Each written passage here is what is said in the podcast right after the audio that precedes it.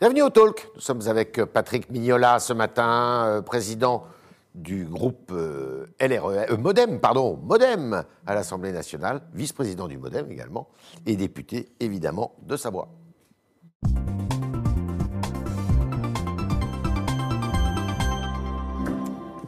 Bonjour Patrick Mignola. Bonjour Yves Tréa. Alors, il semblerait qu'on commence à y voir un petit peu plus clair sur euh, le calendrier du déconfinement. Donc, les, écoliers vont reprendre l'école euh, normalement pour ce qui est des primaires euh, lundi prochain. Après, euh, les attestations, tout ça, ça devrait aussi disparaître début mai. Puis les lycéens, et puis, les restaurateurs et les commerces. Alors, plusieurs questions. D'abord, est-ce que vous êtes pour une priorisation, du néologisme, des vaccinations?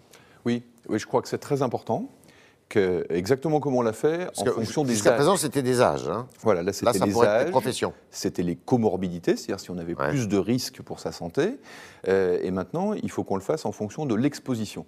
Je crois que c'est bien qu'Elisabeth Borne ait commencé à rencontrer les partenaires sociaux. Ouais. Il faut qu'on identifie les Françaises et les Français qui sont le plus exposés. En fait, qu'est-ce qu'on a découvert en fait depuis un an? Mhm. C'est que le pays avait tenu euh, grâce à un certain nombre de personnes qui sont dans la production, Ouais. qui sont dans le service sur le Ouais. terrain. Euh, D'ailleurs, il y a un certain nombre de rémunérations qui ont été augmentées pour ça, par exemple pour les soignants. Je pense que demain, il faudra penser aussi à une meilleure répartition des rémunérations vis-à-vis de ceux qui produisent et ceux qui produisent moins directement.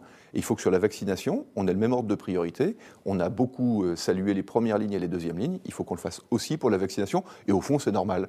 C'est pas moi le plus exposé, c'est pas à moi de passer en vaccination. Donc la vaccination, là, doit concerner les enseignants, doit concerner les forces de l'ordre? Exactement. vac- le- le- vous avez les, les caissières, euh, vous avez un certain nombre d'ouvriers du Ouais. bâtiment qui peuvent être exposés. Vous avez, vous avez tous les producteurs. Il faut quand même bien qu'on regarde ce qu'est l'économie française aujourd'hui, Ouais. ce qu'est au fond une économie moderne.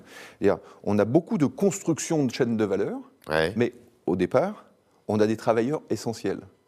Et, et c'est bien ces travailleurs essentiels qui doivent passer en priorité à la vaccination. Donc ça veut dire que le déconfinement qu'on va vivre là dans les prochaines heures, les prochaines semaines, ça ne sera pas un confinement comparable à celui qu'on a vécu l'année dernière, c'est-à-dire qu'il sera beaucoup plus progressif? Le- moi, je pense qu'il faut qu'on soit quelques-uns à avoir le, le courage de dire la vérité.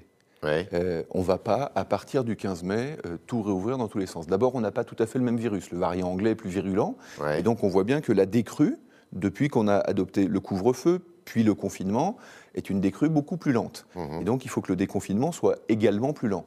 Et que euh, du 15 mai au 15 juillet, on, on étende progressivement le déconfinement. On ne va pas tout réouvrir d'un coup. Je sais qu'on est tous très frustrés de ne pas avoir une vie sociale normale. Mhm. On est très frustrés de ne pas pouvoir se retrouver. Il va commencer à faire beau, on aurait tous envie de ressortir, mais il faut qu'on le fasse avec prudence parce que de toute façon, la règle, c'est que c'est seulement quand on sera en immunité collective, quand on sera Alors, tous justement. vaccinés, qu'on sera capable de ressortir. Est-ce qu'il faut territorialiser? Vous, vous êtes député de, de Savoie, est-ce qu'il faut territorialiser, c'est-à-dire que le rythme n'est pas le même partout? C'est ce que suggérait hier M. Véran. Oui, c'est ça. je- J'en ai parlé d'ailleurs avec Olivier Véran hier après-midi. Ouais. En fait, on peut territorialiser. Parce qu'on voit, pour des raisons qui nous échappent encore assez largement, que sur un territoire comme la Bretagne, mais probablement parce qu'on vit un peu plus dehors et que c'est un peu plus aéré, Ouais. euh, que le- la virulence est moindre. Alors, faut faire attention, le, le virus se développe quand même. Ouais. Pour moi qui suis élu de Savoie, on n'a pas été touché euh, quasiment l'année dernière dans, dans le premier confinement, mais en revanche, à l'été, Mhm. euh, là, on a, on a vraiment trop abaissé le niveau de vigilance et on est devenu le département le plus touché. Mhm. Donc il faut euh, territorialiser. Il y a des endroits où on pourra aller un peu plus vite qu'à d'autres. Puis il y a aussi un élément qui peut nous permettre d'aller un peu plus vite, c'est la réflexion sur le, le certificat médical. Mhm. C'est-à-dire que moi, je pense que le passeport vaccinal en tant que tel ne peut pas être la seule réponse. Ce n'est pas parce que vous êtes vacciné que vous allez sortir un peu plus vite, mais ça peut être aussi parce que vous avez eu le Covid ou parce que vous êtes Donc capable vous de faire un autotest. favorable. Moi, j'y suis favorable. Donc c'est ce qu'on appelle le permettre- certificat numérique, hein, et dont Exactement. Thierry Ba- Breton parle. C'est ça. c'est- En fait, l'Union européenne, l'Union européenne a pris une initiative pour permettre de nouveau de rendre la liberté aux Européens de se promener en Europe. Il faut qu'on fasse la même chose, surtout en France, où on a un gros enjeu touristique, que ce soit en montagne ou dans le balnéaire. Ouais. Et donc, ça peut permettre de réouvrir nos stations touristiques un peu plus vite sur la base d'un certificat. D'accord. Et euh, vous croyez évidemment Thierry Breton quand il dit euh, 70% de la population européenne sera vaccinée d'ici à la mi-juillet? Oui, parce que c'est exactement ce qu'on est en train de faire. On tient le bon bout. Alors évidemment, c'est toujours difficile. Il y a les chaînes logistiques à organiser. Mais les centres de vaccination sont quand même bien organisés sur le terrain. Il y a les grands centres. Il y a les petits centres qui sont de plus en plus territorialisés. Vous voyez, en Savoie, Donc vous êtes il y a un grand centre et il y a 13 centres de vaccination qui ont été montés par les mairies. On tient le bon bout. Alors, dans ce contexte-là, il y a des élections régionales qui vont se tenir euh, les 20 et 27 juin. Euh, il y aura des assesseurs, il faut les vacciner, ces assesseurs, alors. Oui, ça paraît évident. C'est ce que j'ai demandé à la tribune de l'Assemblée. Vous savez, nous, nous étions favorables. Par Au report. précaution au report à Ouais. octobre. Parce qu'on vous êtes que, déçus? Voilà, si on tient les 30 millions de vaccinés au 15 juin, les 60 millions de vaccinés au, au 15 septembre ou au 30 septembre, Ouais. c'était plus facile. En tout cas, c'était moins risqué de tenir les élections en octobre. Si tel n'est pas le cas, effectivement, il faut qu'on puisse faire passer aussi, dans l'ordre de priorité, les assesseurs. Alors, c'est une inquiétude parce que on va se retrouver euh, dans une forme de compétition à un moment donné entre les travailleurs de deuxième ligne dont je parlais euh, avec les assesseurs. C'est pour ça qu'il eût été plus sage de reporter les élections. J'ai bien compris qu'il y avait une très forte pression des grands élus Ouais. qui veulent expédier les affaires courantes que sont les régionales. Moi, je ne pense pas du tout que ce soit une affaire courante. Mais ils veulent se projeter tellement vite vers la présidentielle qu'ils nous ont quasiment forcé la main pour qu'on tienne les élections en juin. Bon, maintenant, euh, c'est le cas, il faut qu'on assume. Et effectivement, qu'on vaccine les assesseurs, c'est 600 à 700 000 personnes. Ouais. Donc c'est un énorme travail pour les maires sur le terrain de les trouver, Deux doses ensuite de les faire vacciner. Et, et f- et donc il faut que ça commence, parce que de doses, il faut que ça commence à partir de la semaine prochaine ou la semaine suivante. Alors, euh, comment ça se présente ces élections régionales? Il y a deux régions, me semble-t-il, où vous êtes euh, peut-être en situation de pouvoir euh, perturber le jeu, euh, notamment dans le Grand Sud-Ouest avec Madame Dariussec et euh, avec euh, Marc Fesneau, qui lui est dans la région euh, centre euh, Val-de-Loire. Centre Val-de-Loire, exactement. Est-ce qu'il n'y avait pas des arrière-pensées politiques chez vous pour dire il faudrait mieux que ça se passe à l'automne? Parce que vous n'étiez peut-être pas tout à fait encore en mesure eh bien, euh, de remporter la mise ou d'être prêt dans- pour cette campagne électorale. Moi, je ne nie pas qu'un homme politique puisse avoir des arrière-pensées politiques. Même vous. rare, évidemment. Dire, nous ne sommes pas de pure transcendance. Mais en l'occurrence, bien malin qui peut savoir si les élections en juin ou en octobre avantageraient ou non la majorité présidentielle. Puis au fond, euh, ces élections régionales, vous savez, tout le monde nous annonce que de toute façon, on va les perdre. Ouais. Il y a effectivement, quand on regarde les enquêtes d'opinion, aujourd'hui, une forme de leadership de Marc Fesneau qui est en train de s'imposer sur le centre Val-de-Loire. Ce serait évidemment une grande surprise et une bonne nouvelle pour la majorité présidentielle s'il l'emportait euh, dans sa région. Je pense surtout que ce serait une bonne nouvelle aussi pour les habitants de cette région qui ont besoin de retrouver des perspectives. Vous savez, les élections régionales, c'est parler d'économie, et on en a plus besoin que jamais euh, avec la relance Ouais. qu'on va, qu'on va devoir nourrir, imposer et relayer sur le terrain dans les régions, c'est de l'aménagement du territoire. Et on voit bien aujourd'hui, puisque il n'y a plus un homme politique qui fait une phrase sans placer territoire à l'intérieur. Euh, on voit bien qu'il y a de fortes disparités aujourd'hui sur le territoire dans les services qui sont apportés à la population. Et il y a tout un grand champ éducatif où on peut travailler.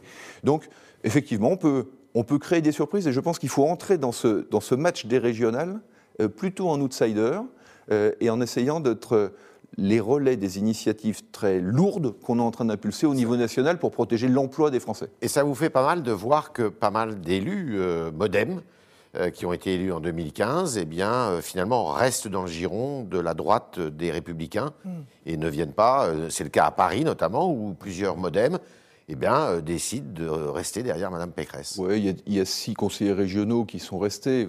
Bon, il y a un petit côté quand vous travaillez avec quelqu'un euh, pendant six ans où il y a un attachement, euh, ça c'est le bon côté des choses, euh, à la personne, éventuellement à son indemnité de conseiller régional, euh, et puis il y a un petit syndrome de Stockholm, voilà, de se dire que bon, bah, on est dans une majorité, on va y rester. Euh, moi, je ne crois pas euh, au principe d'exclusion dans ce cas-là. Voilà, c'est- c'est- ça sert à rien de Ils vouloir ne seront exclure pas les gens. exclus du modem, ceux qui euh, non, ne font ils, pas la ils route ne avec vous représentent plus le MoDem, Ouais. euh, c'est une évidence. Euh, euh, le mouvement démocrate, euh, aujourd'hui, a choisi de travailler dans le cadre d'une maison commune de euh, la majorité présidentielle. Cette maison commune, elle doit être ouverte. Mhm. Et d'ailleurs, euh, c'est la raison principale pour laquelle le, le MoDem est avec LREM. C'est de montrer que euh, demain, cette majorité présidentielle, elle doit pouvoir s'ouvrir très largement. Et au fond, il y a un allié historique qui est le mouvement démocrate, mais demain, il faudra probablement bâtir d'autres alliances. Personne n'imagine que le président Macron, s'il souhaite se représenter, sera le candidat seulement de LREM, voire même seulement de LREM et du Modem. Et c'est en incarnant une alliance entre ces deux forces historiques qui ont composé la majorité présidentielle que demain on sera capable de montrer à d'autres qui pourraient nous rejoindre, à gauche ou à droite, qu'on est capable de cet esprit d'ouverture. Alors, ces élections euh, régionales montrent que, le, en tous les cas dans les sondages, le Rassemblement national pourrait être en mesure, pour la première fois d'ailleurs, euh, de remporter quelques régions. Est-ce que euh, pour se maintenir, il faut être à plus de 10% euh, La majorité présidentielle pourrait se maintenir ici ou là. Euh, mais dans la perspective de voir le Rassemblement national remporter une région, est-ce que vous feriez jouer le, Front républicain et en vous rangeant derrière eh bien, une liste plus forte qui serait par exemple les républicains? La question va se poser en région PACA. Et je pense qu'il faut regarder les choses sans calcul politique. Euh, il ne serait pas logique que nous soyons la, première génération politique qui permette l'élection d'un président de région euh, du Rassemblement national. Ça serait M. Mariani, donc, euh, le candidat en PACA du Rassemblement national. Donc il y a des forces qui sont assez solides, on le voit d'ailleurs dans les enquêtes d'opinion autour de Sophie Cluzel, qui sont en train de s'organiser sur la région PACA. Qui est ministre aujourd'hui, enfin secrétaire d'État au ministre délégué et qui est, tire la liste de euh, la majorité présidentielle. Exactement. Si il y avait un risque pour le Rassemblement national, moi je n'imagine pas un instant évidemment que Sophie Cluzel euh, ferait courir ce risque. Mais au-delà même du Front républicain, parce qu'on n'est pas que dans un combat face au Rassemblement national, c'est aussi la possibilité, dans des élections qui restent locales, mhm. de faire travailler ensemble des personnes de sensibilités différentes. Mhm. On n'est pas obligé d'être d'accord sur tout. Il faut respecter les chemins, les convictions de chacun, mais on doit pouvoir se rassembler pour travailler au service de l'intérêt général euh, localement. Vous savez, il ne faut pas avoir une vision étriquée de la majorité présidentielle où on voudrait être tous euh, des macronistes d'avril 2016 euh, datés au carbone 14. Voilà. la majorité d'Emmanuel Macron, elle s'est élargie. Le groupe Modem, d'ailleurs, y a beaucoup contribué à l'Assemblée nationale pour élargir cette majorité, ce qui était euh, assez exceptionnel. C'était jamais arrivé jusqu'à présent dans un quinquennat. Et, et sur le terrain, moi, je suis favorable à ce que, au deuxième tour, on puisse discuter avec celles et ceux avec lesquels on partage un certain nombre de valeurs. En PACA, donc, Mme Cluzel pourrait éventuellement se retirer au profit du président sortant. Mais il peut y avoir une alliance, pas un retrait, il peut y avoir une alliance entre des listes de la majorité présidentielle et des listes LR compatibles ou des listes de gauche compatibles si on est capable de bâtir un projet local. Parce qu'il y a une chose dont on est sûr, c'est que le Rassemblement national n'a pas de projet local. C'est simplement un soutien, une éventuelle élection de Marine Le Pen. Euh, vous êtes en région euh, Rhône-Alpes-Auvergne. Euh, Est-ce que vous allez vous engager dans, cette, dans ce scrutin? Je, serai évidemment engagé. On est en train de faire les derniers réglages avec, avec Bruno Bonnel, qui est notre tête de liste, qui était quelqu'un dont j'avais beaucoup sollicité et suscité la candidature, parce que c'est quelqu'un que j'apprécie beaucoup par ailleurs. On est en train de regarder avec toutes les forces de la majorité présidentielle comment on peut les rassembler. Euh, parce que, euh, au fond, euh, moi je crois beaucoup qu'à un moment, il faut qu'on incarne une bannière commune de la majorité présidentielle, qu'on mette nos étiquettes à l'intérieur. Chacun appartient à une famille politique, mais après on range ces étiquettes politiques de côté et on s'ouvre sur la société civile. Dans la deuxième région de France qu'est la mienne, il faut qu'on aille chercher vers le monde économique, vers le monde associatif, vers le monde de l'action publique, des gens qui peuvent venir travailler avec nous. On a un enjeu extraordinaire sur les deux années qui viennent. À la suite de cette terrible crise Covid, il va falloir reconstruire, il va falloir réinventer, il va falloir se remettre un peu la tête à l'endroit parce qu'on nous a beaucoup reproché de trop réformer depuis trois ans. Moi, je pense qu'on n'a pas assez réformé. Est-ce que ces élections sont décisives en vue de la présidentielle de l'année prochaine? Elles vont forcément y contribuer, mais les Sauf qu'elles elles s'annoncent euh, assez mauvaise pour la majorité. Oui, nous sommes clairement euh, outsiders et l'important dans ces élections, c'est qu'on puisse faire émerger une génération nouvelle de femmes et d'hommes euh, qui s'engagent sur le terrain et qui seront capables de participer à la reconstruction du pays. On va aller dans la reconstruction. Après, l'élection présidentielle, c'est une autre alchimie euh, où s'imposeront des projets plus globaux et de ce point de vue-là, je pense qu'il va falloir qu'on travaille avec les Françaises et les Français pour expliquer que désormais ce pays peut se relever et peut être meilleur après qu'avant la crise. Alors, précisément, euh, en vue de cette élection présidentielle, est-ce que c'est sûr, vous êtes proche de lui, François Bayrou sera et restera derrière Emmanuel Macron? Il y a une relation particulière, on le sait bien, entre, entre François Bayrou et le président de la République. Euh, moi, je le crois, euh, je le souhaite d'ailleurs, parce que vous savez, il faut que il faut que non seulement les femmes et les hommes qui s'étaient engagés autour de, ce, jeune président de la République, qui a été courageux depuis quatre ans euh, et qui, de fait, euh, n'a pas pu aller aussi loin que ce qu'il avait annoncé aux Françaises et aux Français. Euh. Il, y a, une frustration chez les Français. Je ressens ça très profondément sur le terrain. Les gens ils disent mais, mais au fond, vous étiez là pour tout changer, vous n'avez pas tout changé. Mmh. et la crise a montré à quel point on avait besoin de changer encore les choses. On a besoin de, de reprendre des principes assez forts. Vous voyez, quand, euh, quand on parle de sécurité, on voit bien qu'on n'est pas allé assez loin. quand on parle d'économie, qu'on n'est pas allé assez loin. De réforme sociale, qu'on n'est pas allé assez loin. Choses. Le, président de la République, pour sortir euh, du discours euh, un peu récurrent sur le Covid, la Covid, parle beaucoup de sécurité actuellement. Il a raison. vous l'approuvez, c'est pas cosmétique, c'est pas opportuniste, un petit peu quand même de parler beaucoup de sécurité à quelques mois de la, présidentielle, alors qu'on sait que c'est un thème majeur. Je ne crois pas que ce soit cosmétique, bien au contraire. C'est la première préoccupation des Françaises et des Français. Donc il a raison. Et, vous savez, il faut aussi qu'on remette en cause le travail qui est fait par notre propre majorité parlementaire. Moi, je le dis en tant que président de groupe. On, on, travaille avec une génération de députés qui est une génération de gens nouveaux, venus de la société civile pour la plupart, et c'est très utile. Euh, mais quand je vois qu'on s'est posé tant de questions il y a encore deux ou trois mois sur la loi sécurité globale, et puis maintenant bientôt sur la réforme de la justice, où, on se faisait des nœuds au cerveau pour savoir si on était trop sécuritaire ou trop attentatoire aux libertés publiques. Bah, vous savez, quand je regarde euh, le jugement qui vient d'être rendu pour les policiers de, de Viry-Châtillon, euh, celui qui n'a pas été rendu euh, sur l'affaire Sarah, Sarah je me dis que bien sûr qu'il faut préserver les libertés publiques, il faut aussi qu'on soit dans une capacité à faire de l'efficacité.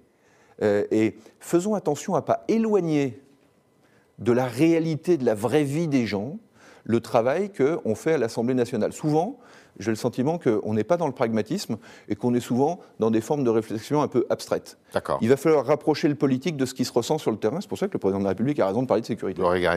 Euh, vous avez définitivement mis votre mouchoir pour cette, euh, sur la réforme du mode de scrutin, de la proportionnelle euh, pour cette élection, euh, pour, ce quinquennat, je veux dire on y viendra peut-être, et ça, ça peut être qu'une décision fini pour le de la République.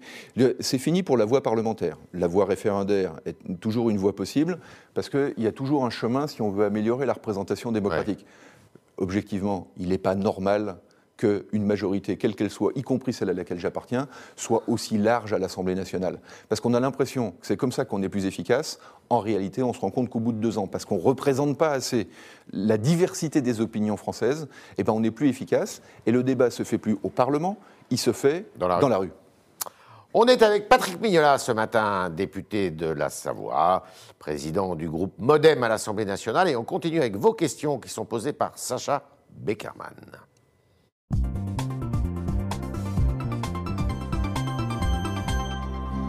Bonjour Sacha. Bonjour Yves, bonjour Patrick Mignola. Alors une première question de Patrick sur Facebook qui vous dit Les élections régionales ne veulent plus rien dire, les régions sont devenues trop grandes, il n'y a plus d'identité. Êtes-vous d'accord avec lui? Oui. Oui, oui, je pense que. La, réforme de François Hollande, c'était une erreur? La réforme de François Hollande, au départ, était une réforme où on faisait de grandes régions qui s'appuyaient sur de grandes intercommunalités. Euh, et le but euh, plus ou moins avoué, c'était de, supprimer les départements et d'effacer progressivement les communes. Mauvaise idée. Moi, d'abord, je crois que les Français sont très attachés à la commune, parce que c'est quand même le premier espace public où on a le maire à portée d'engueulade, on peut aller le voir, on peut le solliciter, on peut lui demander d'avoir une explication, une grille de lecture du monde, parce que le monde est devenu compliqué euh, à comprendre. Donc moi, je pense qu'il faut protéger les mairies. Euh, au fond, il y avait une réforme qui était celle du président Sarkozy, qui était intelligente. C'était de se dire qu'on avait les mêmes élus dans les régions et dans les départements. Et donc, plutôt que chercher absolument à faire disparaître une strate, c'est de se dire qu'il y avait une strate communale où les maires appuyés sur les intercommunautés font le boulot de terrain. Il y a une strate régionale où on travaille tantôt à l'échelle du département, tantôt à l'échelle de la région sur les grands enjeux stratégiques. On aurait moins de problèmes à identifier ce que font les régions si ceux qui nous représentent dans ces régions lointaines, vous imaginez dans ma région, on va d'Aurillac à Chamonix. Personne n'y comprend rien. Mais si ceux qui travaillent à Lyon, d'Aurillac à Chamonix, sont capables de temps en temps de siéger à Aurillac et de siéger à Annecy, eh bien dans ce cas-là, on comprend mieux le terrain. Donc, euh, en dehors du mode de scrutin, l'année prochaine, il faudra penser une réforme institutionnelle où on rende la lisibilité à l'action publique. Il faut revoir justement la carte administrative. Et je pense que dans un certain nombre de régions, la différenciation sera utile. C'est-à-dire être capable de dire dans ma région que, par exemple, les départements alpins travaillent sur les sujets de montagne, eh ben, ce sera utile, au même titre que la métropole de Lyon travaille sur les sujets métropolitains entre Lyon et Saint-Étienne. Il, faut rendre euh, un lien un peu direct entre l'action locale des élus et euh, les électeurs euh, qui les ont désignés, parce que sinon les électeurs n'iront pas voter. D'ailleurs, au mois de juin, c'est ce qui risque de nous arriver si on ne sait pas mieux incarner le terrain. Autre question. On continue avec PM75 sur lefigaro.fr qui vous demande François Bayrou n'est-il pas devenu inaudible? Euh, bah, écoutez, moi en tout cas, je, constate qu'il est quand même entendu dans les médias, euh, chez les Français. Je regarde dans les enquêtes d'opinion. Il fait partie de ceux dans cette majorité présidentielle euh, qui, autour d'Emmanuel Macron, incarnent l'action publique qui est conduite par le, président de la République. Et il y a besoin de François Bayrou, il y a besoin de Richard Ferrand, il y a besoin de, Christophe Castaner, il y a besoin de, femmes et d'hommes qui, qui font en sorte qu'un président de la République euh, soit pas seul. Le président de la République, il ne peut pas parler tous les soirs aux médias pour faire entendre euh, son action aux Français. Et il faut aussi qu'il ait des relais. et, ces relais doivent être connus. Bayrou fait partie des gens connus, euh, à qui on fait confiance, parce que bah, on sait qu'il est honnête intellectuellement, que de temps en temps, quand il n'est pas d'accord, il le dit. Ça peut nous arriver de dire non, moi, la semaine dernière, euh, le groupe Modem à l'Assemblée a voté contre une disposition gouvernementale sur le report des élections. Bon, bah, ça peut arriver, c'est ainsi. Est-ce qu'il peut être malheureux euh, dans ses fonctions de haut commissaire?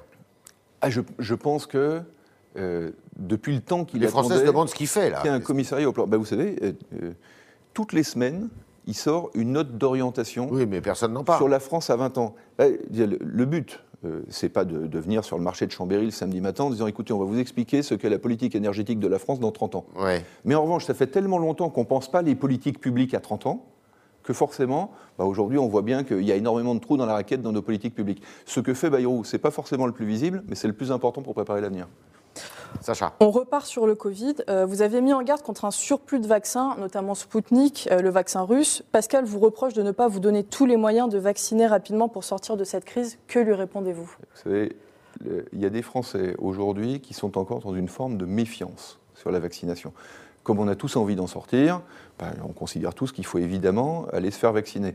Mais quand je vois les difficultés dans mes petits centres de vaccination en Savoie par rapport au, au vaccin AstraZeneca, par exemple, moi je pense qu'il faut quand même, à un moment, garder des principes de base le vaccin euh, Sputnik, euh, nul n'a aujourd'hui validé son efficacité, euh, pas plus que le, vaccin chinois. Alors évidemment, on peut pour des raisons idéologiques, d'ailleurs Mélenchon le fait beaucoup, il faut expliquer qu'il y a un vaccin russe ou un vaccin cubain qui devrait arriver en France. faisons très attention. On est vraiment sur de la politique de santé publique. Aujourd'hui, on a des vaccins qui sont validés, on travaille avec les vaccins validés. Et, ne cassons pas la dynamique en disant on va, aller, on va aller chercher des vaccins ailleurs, les gens n'auront plus confiance et on n'arrivera pas aux 70 millions de vaccinés euh, à l'automne. Merci Patrick Pignola, merci d'avoir répondu à toutes nos questions. Merci à vous autres internautes d'avoir été nombreux ce matin au rendez-vous de ce talk avec Sacha Beckerman qui était là pour poser vos questions. Merci Sacha.